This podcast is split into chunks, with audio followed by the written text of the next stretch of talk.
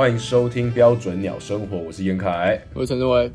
哦，我们现在就是这个远端在连线录音啊，没错，非常非常的遥远，有没有一万公里？你要自己讲一下，你现在人在哪里啊？我现在人在奥地利一个大家没有听过的城市，叫做林兹 （L I N Z Linz）。然后我来参加一个一个展览，所以这段时间人都会在欧洲，一去就三个礼拜。对，其实我觉得有点来太久了，所以已经已经有点想回家了。你你你现在在那边待多久了？待几天了？待几天？待几天哦？待五天吧，还是六天吧？快一个礼拜，待快一个礼拜了。是一个正常观光客该回家的时间了。对，我刚刚的午餐是吃越南河粉，因为我已经受不了面包跟牛排，还有马还有马铃薯？然后我一直跟那个老板娘说什么？哦，我觉得你们的餐真的很好吃啊！我真的很想念亚洲的食物。才才一个礼拜，然后他们的餐其实还其实还好，然后他问我说：“哎、欸，你们是哪里来的？”我就说：“哦，台湾呐。”然后他就说：“哦，China 的。”呃，希望你英文好到可以好好解可以解释这个问题。没有，我们就说我们就说我们是台湾，然后他就说：“哦，China。”我们就说：“哦，no，台湾。”然后他就尴尬笑，这样也是也是蛮识相。好，我觉得今天这一集啊，我们要放在一个很大的一个重点。哎、欸，这个重点就是你凭什么去奥地利策展啊？哎哎哎，敢听这个东西听起来是很屌的，很屌哎、欸，听起来好像就是世界级艺术家，这很屌哎、欸，听起来真的很强。嗯、对啊，你怎么已经去到欧洲策展了、啊？嗯、我我现在甚至是连出国去欧洲我都还没去过，嗯、那你就已经去到欧洲策展了？做做展览啊，做展览不是不是策展啊，策展人不是我哦，不是策展。OK OK，所以你是去那边？我我是这边展展作品，因为我觉得这段可能会有点无聊，所以我就快速带过。就是快速带过，让大家就是在后面听的时候比较知道说这些前因后果是什么。那我们一个一个来。你你说你们在德国灵芝啊？这个是什么？奥地利，奥地利，奥地利。啊，对，奥地利灵芝。就是在这个世界上呢，有有一个算是最大的科技艺术的展览，叫做灵芝电子艺术节。然后它算是。全世界一个算数一数二大的新媒体艺术的展览，它会在林芝这一整个这么大的城市里面各个地方举办。然后它这个展览旗下有一个企划是。算算计划吗？就是它是给全世界各地相关科系的大学来参加，所以它每一年可能会有二十几个、三十几个不同学校，像这次有东京医大、大阪医大，或者是其他各各国的大学都会来参加。那在这所有的大学里面呢，他们会选一间大学是今年的 Feature University，就是主题学校。然后就是很幸运的，在在在我念的这四年的时间，就刚好我们学校被选成今年这个计划的主题学校，所以我们学校就可以有一个。比较正式的展间来展览，那其他学校就会是一个比较比较小的空间去做一个小的 presentation，但是我们是比较完整的，就是这么的幸运。好，OK，嗯，那我这样理解，所以就是、欸、呃，就会有一个完整的展演空间，没错。然后其他可能剩下的全世界的几十所或几百所大学，对，他们可能就是会在同一个空间，然后但他们还是会有各自的展出跟展览，对，但是又比较小。其实这是很荣幸，因为去年的。主题学校是柏林艺术大学，就是全世界非常非常好的艺术大学。然后今年刚好轮到我们，所以就是是很荣幸的一件事情。哎、欸，那你知道，所以这个是轮的，是抽签的，还是要去申请跟争取的？是被选择的。哦，就是当然，当然中间还是会有一些两校来回的沟通，因为这个 campus 计划它是林芝艺术大学所主持的，所以。就是像是台台湾这边可能就会跟林芝艺术大学去做一些交流。OK OK，好，那可能这个就是一些大人的事情。啊，对对对，对，这个问你，你应该也不懂。对对，我懂，应该也不方便说。好，那我回到你你你这个为什么可以去奥地呃去奥地利策展这件事情上面？哎哎，哎，就是那这次北艺大总共有几组学生团队，或是有几组艺术作品的展出？就是你们居然是 Feature University。总共有十二组哦，oh, 比我想象中的少。可是其实十二组已经蛮多的。你想要从台湾过来，然后你每个作品都要海运过来，然后每个学生都要付，就是可能要付一些就是机票啊，或者是住宿之类的钱。所以其实十二个人过来，十二组作品的压力是很大，就已经是蛮极限的，飞飞这么远，对吧？而且一个展间其实也不大。十二组都是所谓的就是要跟电子艺术有关系嘛？就不可能突然有人摆个油画出来。哎，不行不行不行，全部都是新媒系的学生。所以他这次虽然我们是我们是主题学校，但是他比较 focus 就是新媒系啦，对啊。只是他只是他有些地方会以会会讲说是学校，但是算真正参与的应该是新媒系。那那你们现在做的工作，就你这周的工作，就是所谓的布展嘛？嗯，就你们要把你们的这个展间安排好。没错。那你们是大家互相帮忙，还是你们十二组就是大家自己把自己的东西赶快处理好？呃，这这就比较复杂，因为其实不是每个人都有来，就是不是每个人都有时间或者是或者是兴趣来这个地方。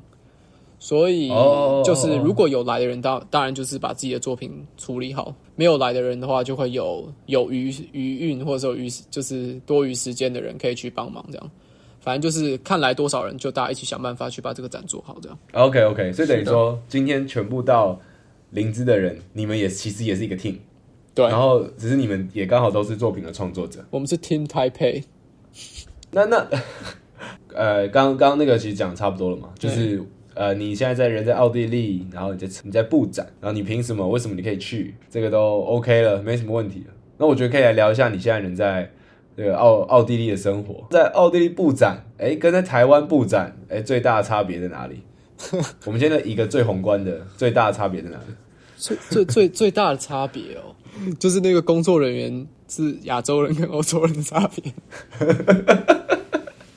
哎，我跟你讲，这听起来很像干话，可是，是说实在。就是你知道吗？呃，你要去借一个梯子，就是不一样的事情。哎呦，真的哎！对啊，你在台湾，哎、你在台湾，你就要说，呃，我我可能要这个梯子，你可以借我一下嘛？那你在欧洲，欧洲你就要用英文讲这个。不是啊，这换个语言，这 OK 吧？对啦，其实其实是这样子，没错啊。但那个，我跟你讲，那个那个是一个 vibe 的问题，就是你看到一群，你，你要具体一点，你看到一群。呃，台湾人在帮你做展墙，跟你看到一群欧洲人在帮你做展墙，那个感觉是不一样的。哦，你这样讲我好像可以理解。可是这不是，这不是说什么看到什么欧洲人在帮我们做东西好像很爽，而是那个、那个、那个、那个差距不是相对的，那是不一样的感觉，对吧？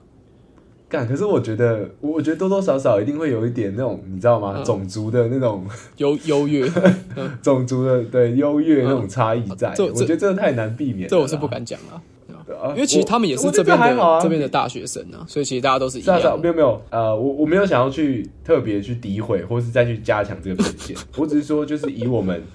这个成长的环境跟过往教育来说，嗯，你本来就很很容易会觉得说啊，白人就是相对优越的民族。啊，嗯嗯对啊，我觉得这个这个无法避免啊。嗯、所以你刚才讲的时候，我最直接，我最直觉联想到的，嗯、就是我不说谎的，我想到就是 OK，好，看到同样我们是都是亚洲人的伙伴在帮我们做，跟看到哎，呃，是欧洲人他可能在帮我们做这些事情，呃呃，最直觉那个 vibe 应该是真的很不一样，感觉不一样，感觉不太一样。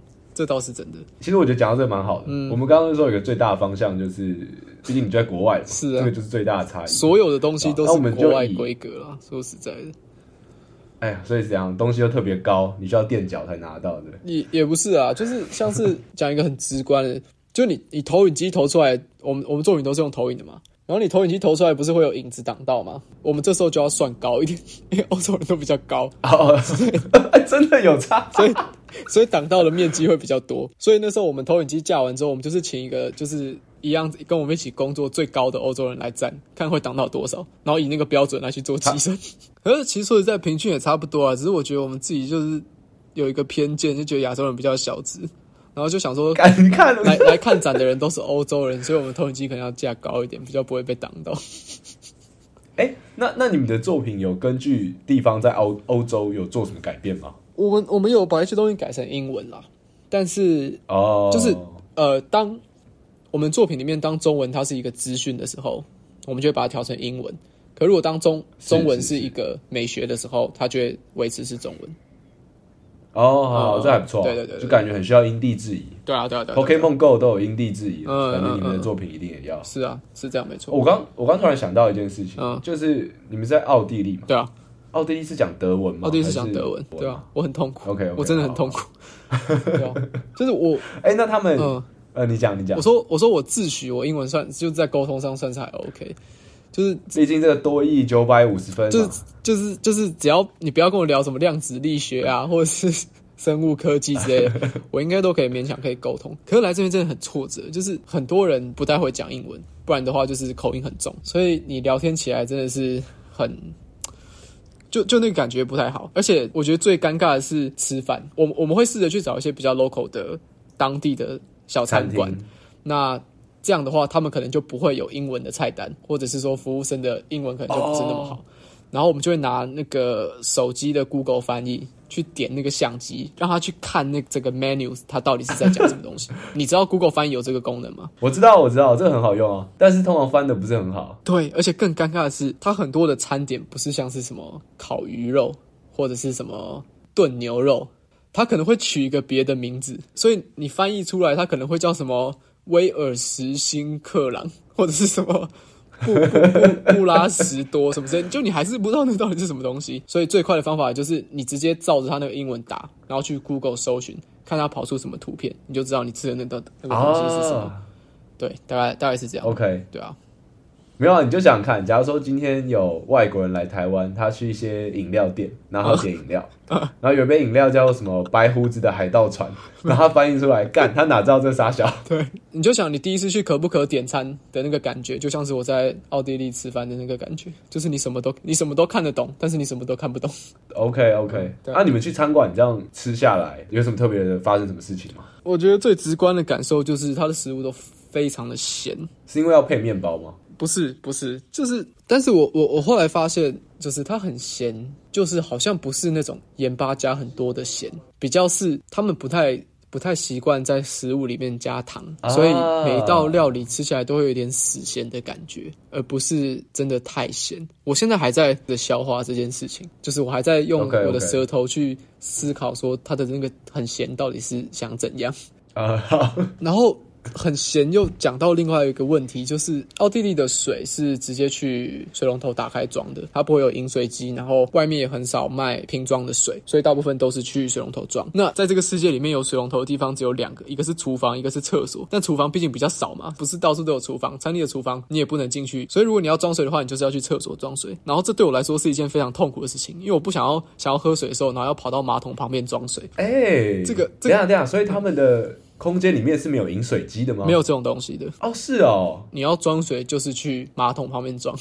哦，哎、欸，这个你习惯了吗？我完全完全没有办法习惯。所以我这几天大部分都是喝气泡水，可是我们饭店的自助早餐 bar 它有它有饮水机，uh, 但其他地方就是都没有饮水机，所以我会早上装一瓶水出门，那喝完了之后就喝饮料。所以我觉得我觉得来这边对我的肾造成很大的就蛮大的负担，就东西吃超咸，然后你超咸的时候你又没有办法喝水，你只能喝气泡水或者是各式各样的酒精这样子。各式饮料，对啊，酒酒精吗？OK，好，酒精饮料。哎、欸，我觉得刚聊饭店，嗯。刚聊到饭店，我觉得可以讲一下，你住什么地方啊？我我觉得这次我们住的饭店，因为小小的误会，所以稍微远一点点。就是我们搭电车从饭店到展场，大概要十五到二十分钟。哎、欸，听起来是蛮舒服的距离啊。对对，可是比起其他人住的地方，我们住的地方算稍微远一点。可是我觉得，我觉得还不错的事情是说，你的交通距离拉长，你可以花比较多时间去体验整个城市的氛围。是啊，是啊，是啊，我想的也是这样。因为我们展场在的地方，其实它是一个算是。是市中心的广场，所以大部分的环境都很先进。它有 H&M，它有麦当劳，然后它什么都有，然后就是一个很漂漂亮亮的广场。可是我们住的那个地方，它就是比较偏一点点，大部分是住宅或者是工业区，所以那就是完全不一样的景象。欸，那你在那边是你上班的时间？嗯，你们是一起出门吗？还是你可以自己决定你要的出门的状况、出门的时间？因为我们一起住在那个饭店的有几个人，那。我们早上都会一起出发，因为我们都是约十点在在展场工作，所以就变成说每个住不一样的地方的人都都要十点一起在这个展场汇合。OK，好，那这个就非常非常出差了。对，哎，但是哦，但是因为其实我在在这个展场有有一个很重要的钥匙，那个钥匙是管理就是我我我所有的摄影器材。今天我不小心把钥匙丢在饭店，所以我来展场一阵子之后，我就要回饭店拿。对啊。是非常你的一个会发生的事情。哎、欸，没错没错。可是我就想说，哎、欸，机会难得，就是有机会在市区晃晃，所以我就租了当地的一种电动滑板车。哦，我就骑着电动滑板车从我们的展场回到饭店，其实很远，要骑二十二十出头分钟。哎、欸，我对不起，因为我真的我真的没有去欧欧洲，没有去奥地利，但在我想象中的欧洲，就是很多地板都是。石砖，然后你刚刚说你骑电动滑板车，欸、我就觉得好像感觉不是一件非常方便的事，非常痛苦。那干，那为什么那边会会有这个东西？哎、欸，我我我我真的不知道哎、欸，就是那个我我讲那个展场在市中心的那个广场啊，它地板上很多都是石块的路。对啊，感觉就是这样。但是离开那个广场之后，就是柏油路。跟水泥，所以你那时候在网络上看到的那个对于欧洲的印象啊，其实都是在市中心。可是离开市中心以后，它就是一个比较像正常的住宅区，就是都是水泥啊，然后方方正正的房子这样子。那那你们下班呢？你们下班之后，你们你们会有固定的下班时间吗？呃，没有固定，但就是一个默契啊。就大家发现布展今天进度差不多了之后，然后就会哎、欸，大家东西收一收，然后看到大家都收好了，我们就一起去吃饭。所以下班也是一起回去。你们会不会有自己的夜生活？就娱乐的部分，嗯，在这边的娱乐，毕竟待了六天了，该有一点娱乐吧。其实真的还好，因为一群人一起吃饭是一件很没有效率的事情。除了社交以外，就是因为我们要一个一个人要点餐，因为一些问题，就是我们每个人都要自己付自己的账，所以你七八个人去，一个人付钱，在一个不熟悉的环境，然后试着跟母语是德语的人付钱，一个人可能要两三分钟，那七八个人可能就是要快二十分钟啊。然后点点餐也是一样的意思，所以我们下班然后去吃饭，吃一次其实都快八九点了，吃完之后就大家准备就回家洗洗睡这样子。目前的生活都是长这样子。好，那我觉得我可以，我们可以多聊一点你你布展的事情。就你你刚刚不是讲说什么，就是在这边布展跟在台湾布展的差别是什么？对啊，就是我觉得就是像你在台湾，你整整个整个地方都已经很熟悉了。就算你到台中，你到台南，其实你看到的景色都差不多。但是在这边，它就是一个对我来说是一个很新的环环境。所以你只要有机会出去走走晃晃，那都是像是一种很新奇的事情，就像是出去玩一样。所以呃，这几天就是对啊，大家有在说，哎、欸，那个没有电池的，我就很踊跃的说，哎、欸，我想去买这样子。可是整个过程，我就是戴着耳机，然后欣赏路上的的的风景，就好像是买电池会变成一件很浪漫的事情。呃，但是这样。可是你说灵芝，它艺术节就会在这整个城市的各地办，哎、欸，没错。所以它其实应该是一整个城市的大活动。对对。一年一度的大活动，除了你们这个区域在布展之外，应该其他地方也都有陆陆续续有各种不同的呃艺术节的活动。对，但是我我我现在感觉还不是很明显，因为我不太确定。我刚刚说虽然说四散在各地啦，但是我还不确定它的密度到底有多高。所以其实隐隐约约有看到一些东西正在发生，哦、但是我不太确定这是为了艺术节，还是这个城市本来就如此的多彩多姿，这个就不确定。可能要等真的开展之后才确定。你现在对这个城市认识多少啊？认识多少哦？就你在来之前做的功课，跟你现在真的人来到这里之后，嗯，就灵芝这个地方，我觉得你应该要可以形容一下或者介绍一下。有有一件事情就是，大家可能会有一点害怕，或者是不确定欧美国家的小费文化是怎么样。可是，嗯嗯嗯嗯，像是在林芝这边啊，大家会很习惯做的一件事情，就是吃饭前一定都会先点一杯饮料。他服务生看到一群人坐进他们的餐厅之后，他会先去跟大家点饮料，就是每个人都点一份饮料。饮料送上来之后，才开始点餐。这个原因就是因为他们这边有一点小默契，就是把点饮料这件事情当做是一个消费。这个不是明文规定，但是基本上都会让你先点一杯饮料，之后才开始送餐。这就是，你怎么知道这件事啊？这感觉这个。这个是你怎么发现的？这个是我我发现他们都一定会先点饮料之后，我才去查，才知道说哦，他们会把点饮料这件事情当做是一个小费。哎、哦欸，不错不错不错不错，有在为录节目做准备。哎、欸，是是是是，不然不然就你有时候会觉得说啊啊，我就不想喝饮料，所以所以我觉得，像我们在台湾都习惯会买。可能买手摇饮啊，或者你吃饭前去 Seven 买东西，买一个饮料什么之类的。可这边就不会，因为你去餐厅一定会喝饮料，所以、哦、所以就开始建构出一些那个饮食上的差异，或者是说对饮食的表现的习惯这样子。那你在林芝这个城市跟他们工作的步调会有什么差距差距吗？除了身高之外？呃，其实其实真的没有诶。大家是不是会觉得说，可能会觉得说，哦，欧洲人好像对工作是不不不太用心啊，或者是说很太太 chill 了，太太浪漫了。我不会觉得不用心，但是感觉反而是在一些其他的小小习惯上面。其实我觉得这有点难比较的点，是因为。我们来这边是布自己的作品，所以你对自己的作品当然会抱比较大的怎么讲？你当然会对比较用心或者是认真的对待。可他们他们这边的工作人员是帮我们做展墙，或者是做一些比较技术性的工作，所以那里面没有创作的成分，嗯、所以他他们他们用心的程度就是会就是会不太一样哦。可是没有说他们不用心，okay, 就只是那个态度不太一样。是铁定的，铁定的，啊、这可以理解。可是其他事情真的是完全，我觉得完全没有差别，就是该工作的时间大家就就工作，然后该下班大家在下班，然后礼拜五的时候。大家看起来会比较轻松一点，就就就这样，就是大家都这样子。哦，你所以你们有六日的假日吗？哎、欸，其实没有哎、欸，因为我们布展时间蛮紧的。对啊，那我现在在这边录音。哎、欸，这好像也可以讲一下哎、欸。伟伟现在那边的时间是下午下午几点啊？三点零五分。下午三点零五分。然后他是抽空，大家在布展之间，他抽空一个小时跑出来录音的。对啊，其实是是真的是真的有点排谁了。对啊，真的有点排谁。所以这一集如果大家发现比较短的话，哈，不要怪我。其实我刚开始在想的事情就是说，我原本想要偷跟大家讲说，哎、欸，我我我去休息室开个会这样子。就可能一个小时或两个小时，oh. 但是因为我们上一次那个 Reels 真的太红了，所以就有一两个人跑问我说：“欸、你是不是有在录 Podcast？” 所以我就 我就不能再说谎。虽然说你现在人在欧洲啦，但我觉得还是可以小小聊一件这这件这件事情。嗯，其实我整个人的想法是说，干，其实我很希望你现在这个时候人是在台湾的。哎、欸，怎么说？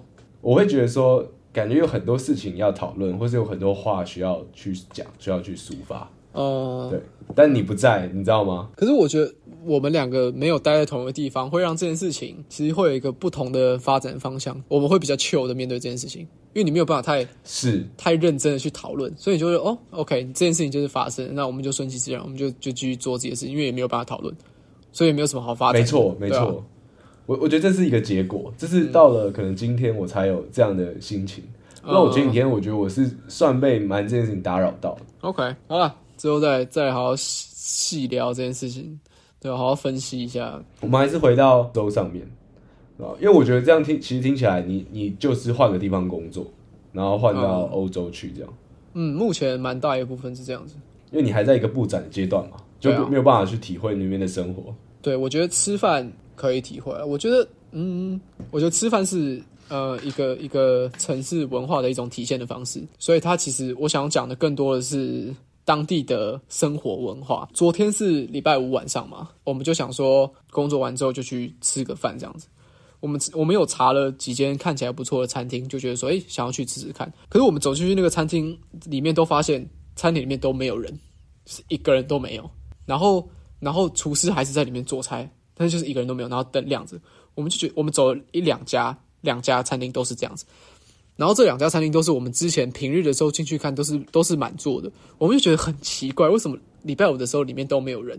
后来我们才发现，我大致的推测就是礼拜五晚上欧洲人是只要在天气好的情况下。是不会坐在餐厅里面吃饭的，他们坐在户外的桌子，所以所以有一些餐厅就会干脆在礼拜五晚上的时候就就跟客人讲说，哎，你不要进我们的餐厅里面吃饭，我们礼拜五晚上大家就是坐在外面吃饭，所以他们可能就是原本可能在二楼嘛，那礼拜五晚上的时候可能街角旁边啊，或者是说呃楼下，然后就摆很多桌子。然后大家就会在那边吃饭，那那个那个那个 vibe 就会很好。等下等下等下，你这个是你的推测吗？还是你有去查证？我没有去查证，但是我们真的进去那个餐厅之后，他就会跟我们说：“哎，今天只开放一楼这样子，就是户外的座位。”对啊，对啊，对啊，对啊。哇，然后好了，那就看有没有对欧洲很熟的听众可以跟我们讲一下这件事情。你他他跟你讲完之后，你仔细去看，你就会发现所有餐厅的人都是坐在户外。嗯，我我我觉得这是一种浪漫的，这是一种就是当那个怎么讲？因为他不让你坐在室内嘛。所以我觉得很有趣的事情就是，欧洲人的浪漫某部分来说是被规划出来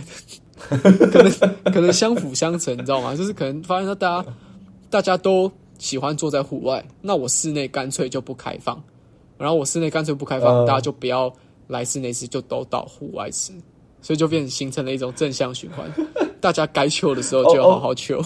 欧洲的自由跟欧洲的奔放都是被限制出来的。对对对对对，哎、欸，这蛮有趣的。我觉得这个事情另外一个体现方式就是建筑上面，像这边的建筑啊，它虽然会漆各种各样的颜色，可能是红色、黄色、蓝色、绿色，可是它的彩度都是很低的，所以这让我不禁去思考说，他们是不是有。呃，房子相关的规定说，房子外面的颜色不能超过多少彩度，就会让整体的城市的颜色，或者是说整体城市的那个风格看起来更统一一些。这个也是一种，我觉得不太可能吧。嗯，可是像日本就有这个法律，民主哎，日本就有这个法律啊。啊，真的吗？对啊，对啊，对啊，对啊，真的哦。日本的招牌就有这个法律啊，就你招牌的限制什么之类的。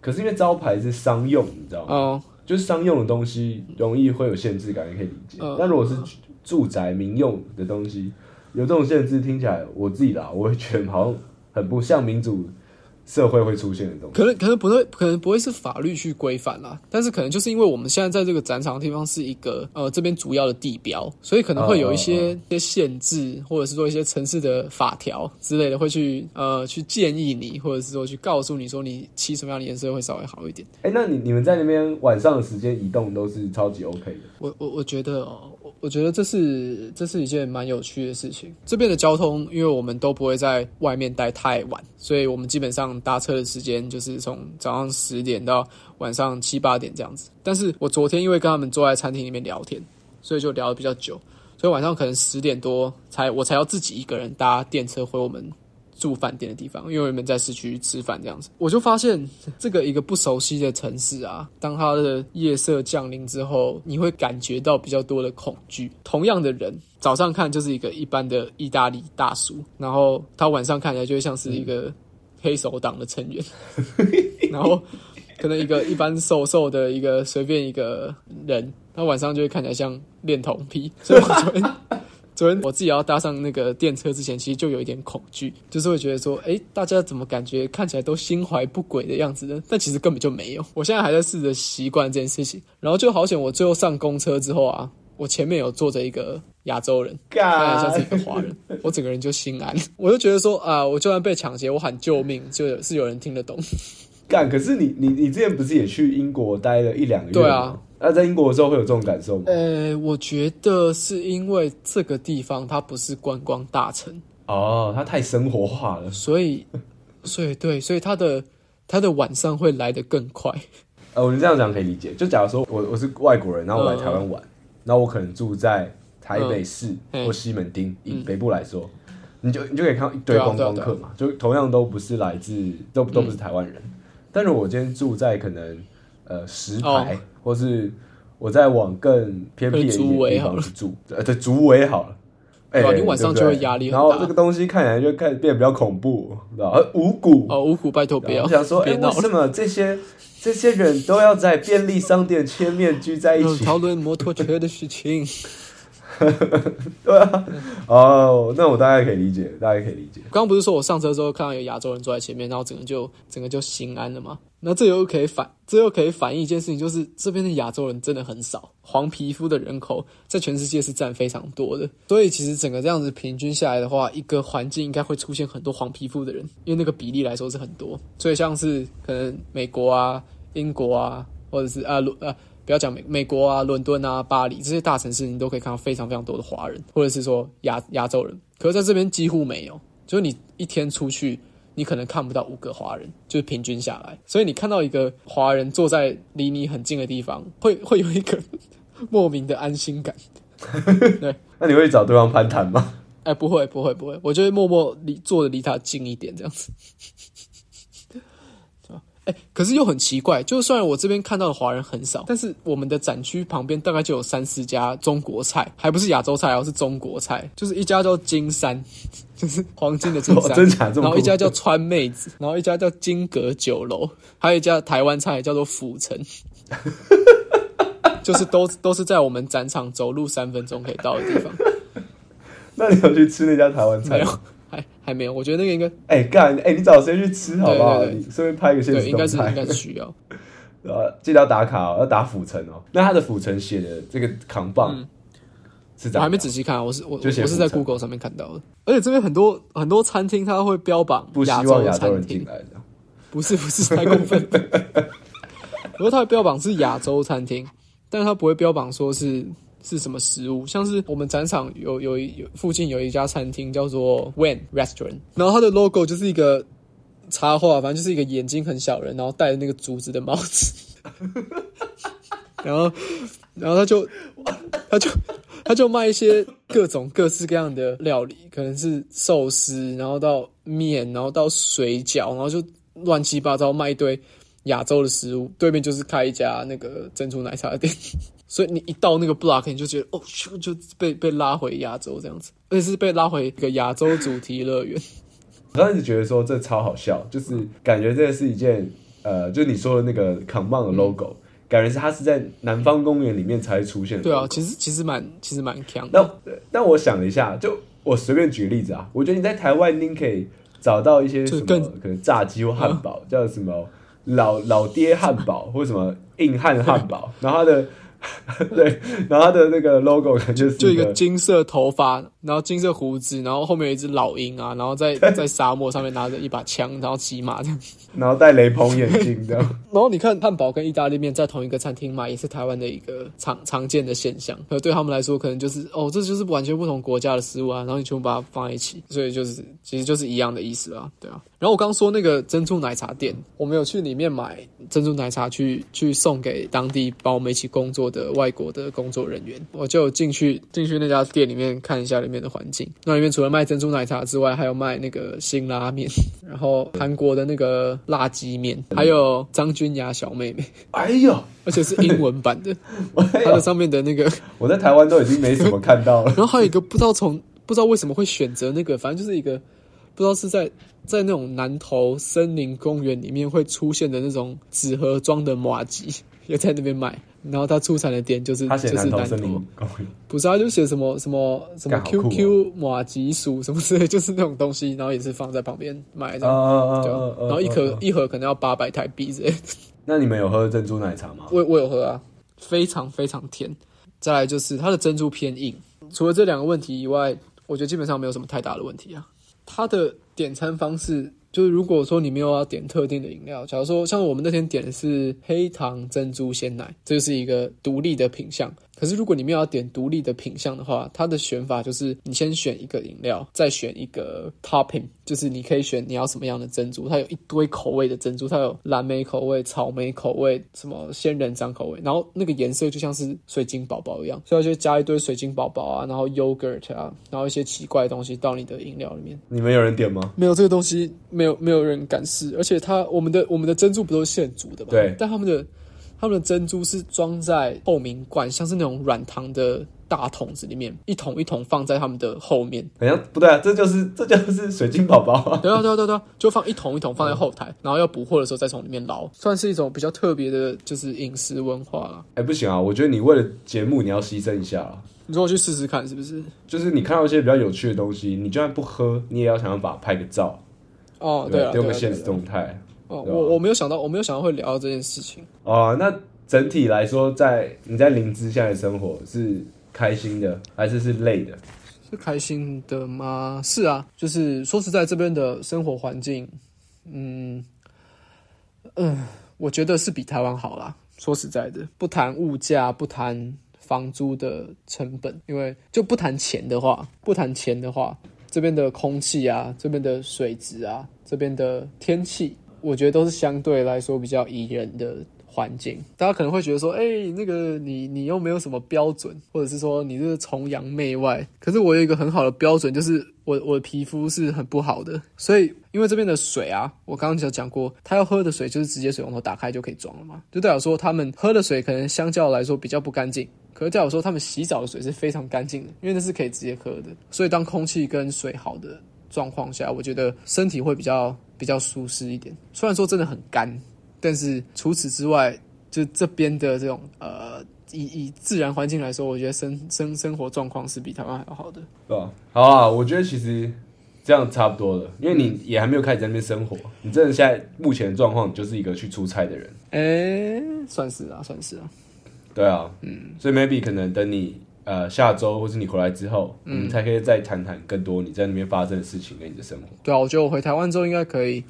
就是同时边生活，然后边消化过去的那个那个生生活经验，我觉得应该可以产出一些不错的心得。好，这个就有趣了。我觉得我们差不多可以来收尾。在灵芝的这一周，你有没有想要推一个什么，嗯、就是让你这一周过得比较开心的 tips？哎、欸，有有，不是 tips，是它小东西，但是一般人都不会买。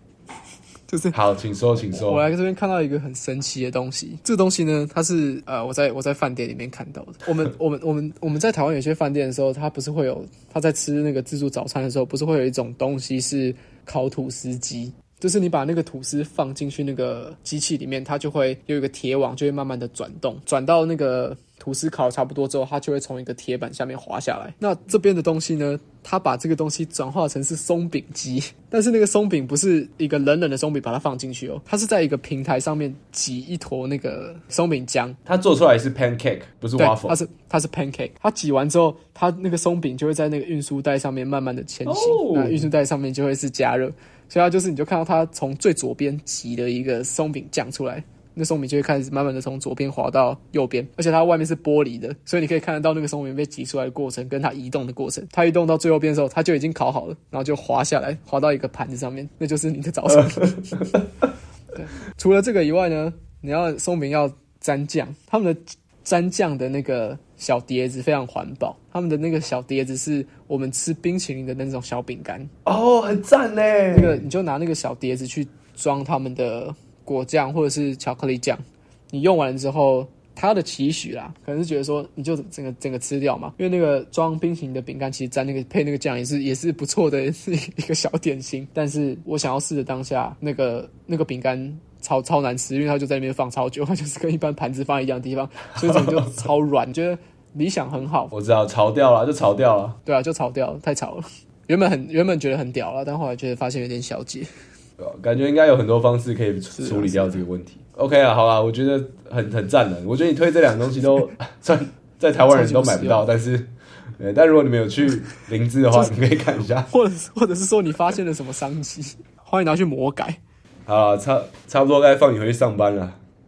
小录一下啦，小录一下。好了，那对这集这个跟听众说抱歉啊，可能剪完之后时间会变得比较短一点，但没办法嘛。伟伟人在这个欧洲，我们已经远距离录音了。对啊，然后有有新听到这个频道的朋友，其实可以去听我们过去还是木栅路钓虾场时期的的录音。啊，然后我觉得在最后这一段啊，反正我觉得有听到这一段的，一定就是哎，蛮喜欢我们的听众，嗯、然后还有一些我们的老听众，对啊，我觉得有些还是想要感谢。就是那些在我们追踪人数还超少的时候，一直支持我们的老听众。对，因为我其实最近有稍微跟呃几个老听众用那个 IG 在聊天，嗯、然后其实他们都是很肯定我们啦，就很肯定我们的节目的品质，然后都说啊，就是我们一直在等一个出圈的时间而已，就早知道说你们一定会有红起来那一天这样。但其实蛮感人的。